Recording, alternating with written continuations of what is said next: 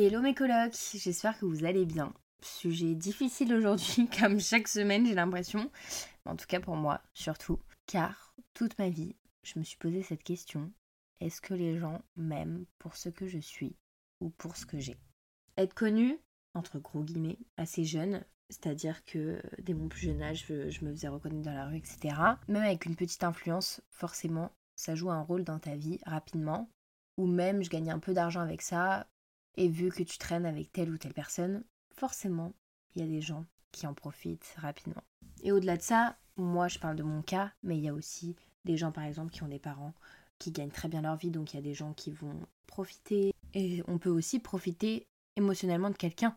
Si quelqu'un est trop gentil, etc. Là, je vous parle de mon expérience comme d'habitude. Mais bien sûr, essayez de vous mettre à ma place, mais dans une autre circonstance, je pense, puisque forcément, on n'a pas les mêmes vies, mais beaucoup de choses et de points se rejoignent. Avant, je faisais attention à rien. Si je te rencontrais, je pouvais tout te donner, que ce soit ma confiance, mon temps, mon énergie, et je me posais même pas la question en fait. Mais avec les années, les choses ont beaucoup changé et forcément, maintenant, il est difficile de différencier le faux du vrai. Enfin, plutôt le vrai du faux. Les gens s'étonnent maintenant que je sois froide ou juste pas à l'aise dans ce monde de l'influence, ou même dans ce monde tout court, car c'est ma carapace que je me suis créée toute seule pour me protéger après avoir été trahie de multiples fois. En vrai, je vous ai pas tout raconté. Mes collègues qui écoutent souvent mes podcasts savent que j'ai été trahie beaucoup de fois, que ce soit en amour, en amitié. Il y a aussi le côté familial que j'ai jamais euh, trop raconté. Je pense que je vous raconterai un jour. Mais c'est une de mes plus grosses blessures et c'est pour ça que c'est difficile d'en parler pour moi. Et que si un jour j'en ferai l'épisode, euh, c'est quand je me sentirai prête. Mais pour vous dire, j'ai été trahie, même dans le cadre de la famille. Donc forcément, au moment où tu te remets en question et t'as plus envie de faire confiance à personne. Je vais pas vous l'apprendre. Euh, dans mon métier, déjà, c'est pas très sain. On se compare, il y a des jalousies, de l'hypocrisie, des non-dits. Et dès le début, en fait, c'était mon point faible. Mes valeurs et mon éducation.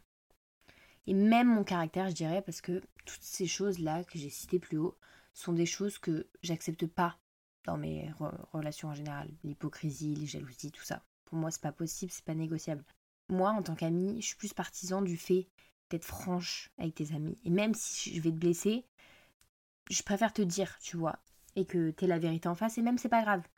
Tu m'en veux aujourd'hui, mais demain tu me remercieras, tu vois ce que je veux dire? Que de te mentir pour faire plaisir et brosser la personne dans le sens du poil. Mais professionnellement, tu peux pas faire ça que ce soit moi dans mon métier ou dans votre métier à vous, ou plus tard ce que vous voulez faire, même dans vos études, tu peux pas mal parler à un prof, tu peux pas lui dire ouais ton cours c'est de la merde. Tu vois ce que je veux dire? Ça se passe pas comme ça parce que tu peux pas penser à un truc et le recracher sans qu'il y ait des conséquences derrière. Alors oui, il faut tourner cette fois sa langue dans sa bouche avant de parler.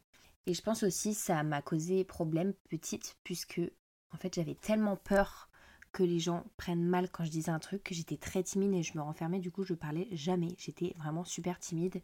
Et même encore maintenant, quand il y a des gens dans une pièce qui vont prendre la place, je vais avoir du mal à prendre la parole parce que j'ai peur de mal dire les choses ou d'être gênante. Parce que moi, je pense que quand les gens parlent, je me pose beaucoup de questions et je me dis Ah ouais, pourquoi il a dit ça et tout ça? Du coup, j'ai peur que les gens pensent pareil de moi. Vous voyez ce que je veux dire? Je supporte pas du tout les gens qui grattent, qui sont là, que ce soit pour ton argent, pour ta popularité, pour tout. Parce que moi, j'ai toujours, depuis des années, j'ai toujours eu peur de déranger les gens qui ont par exemple un plus gros statut que moi, ou une plus gros, un plus gros caractère, ou autre, parce que j'ai peur en fait qu'ils pensent que je veuille soit profiter d'eux, alors que pas du tout.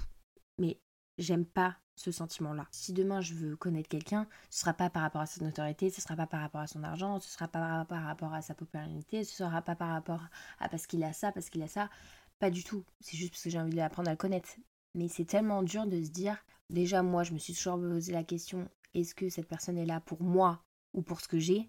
Forcément j'ai peur que les gens, à l'inverse, pensent la même chose de moi. Vous voyez ce que je veux dire?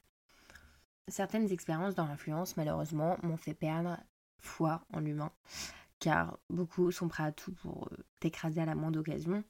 Et je trouve ça hyper dommage parce que on fait tous un métier qu'on adore, qu'on aime, et on vit de notre passion, et c'est ouf et on arrive quand même à se marcher sur les pieds alors que les gens nous aiment pour un tout. Vous voyez ce que je veux dire? Soit apparence, que ce soit comment on parle, que ce soit ce qu'on produit comme contenu, comment on s'habille, comment on se maquille.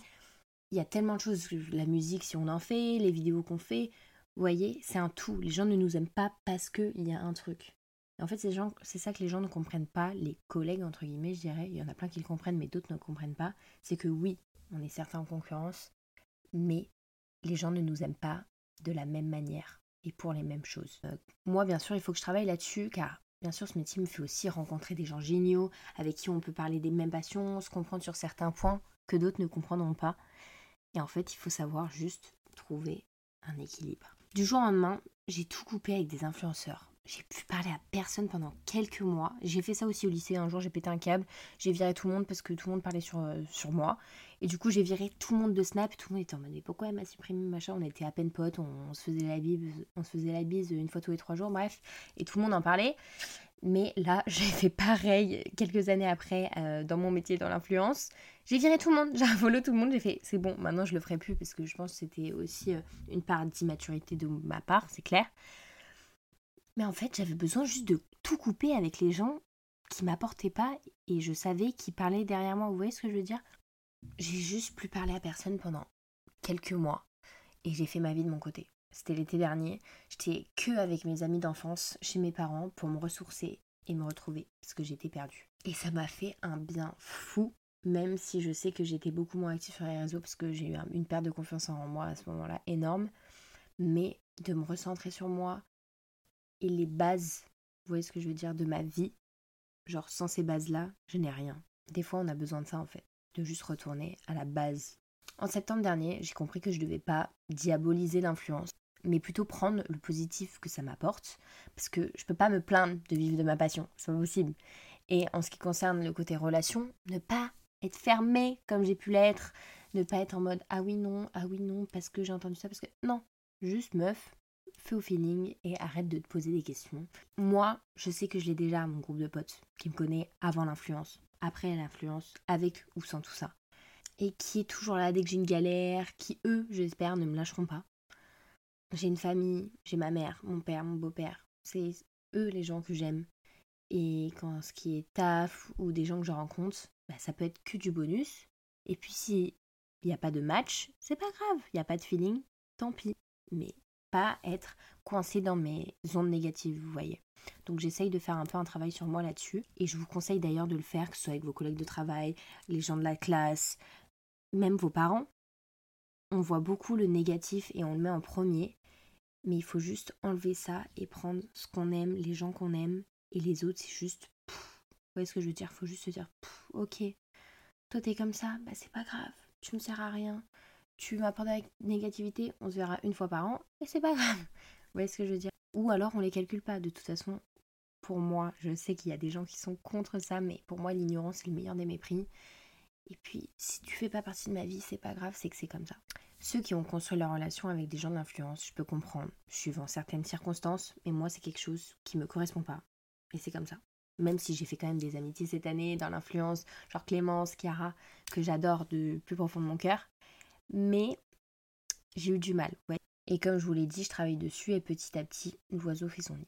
Donc voilà mes collègues, j'espère vraiment que cet épisode vous aura plu. N'hésitez pas à me dire votre avis en DM si vous voulez le dire, si vous avez besoin de me parler comme d'habitude, mes DM sont toujours ouverts. J'essaye au maximum de répondre à tout le monde, c'est un peu compliqué parce que vous êtes énormément à m'écrire. D'ailleurs, merci beaucoup, j'ai d'énormes retours sur mes podcasts.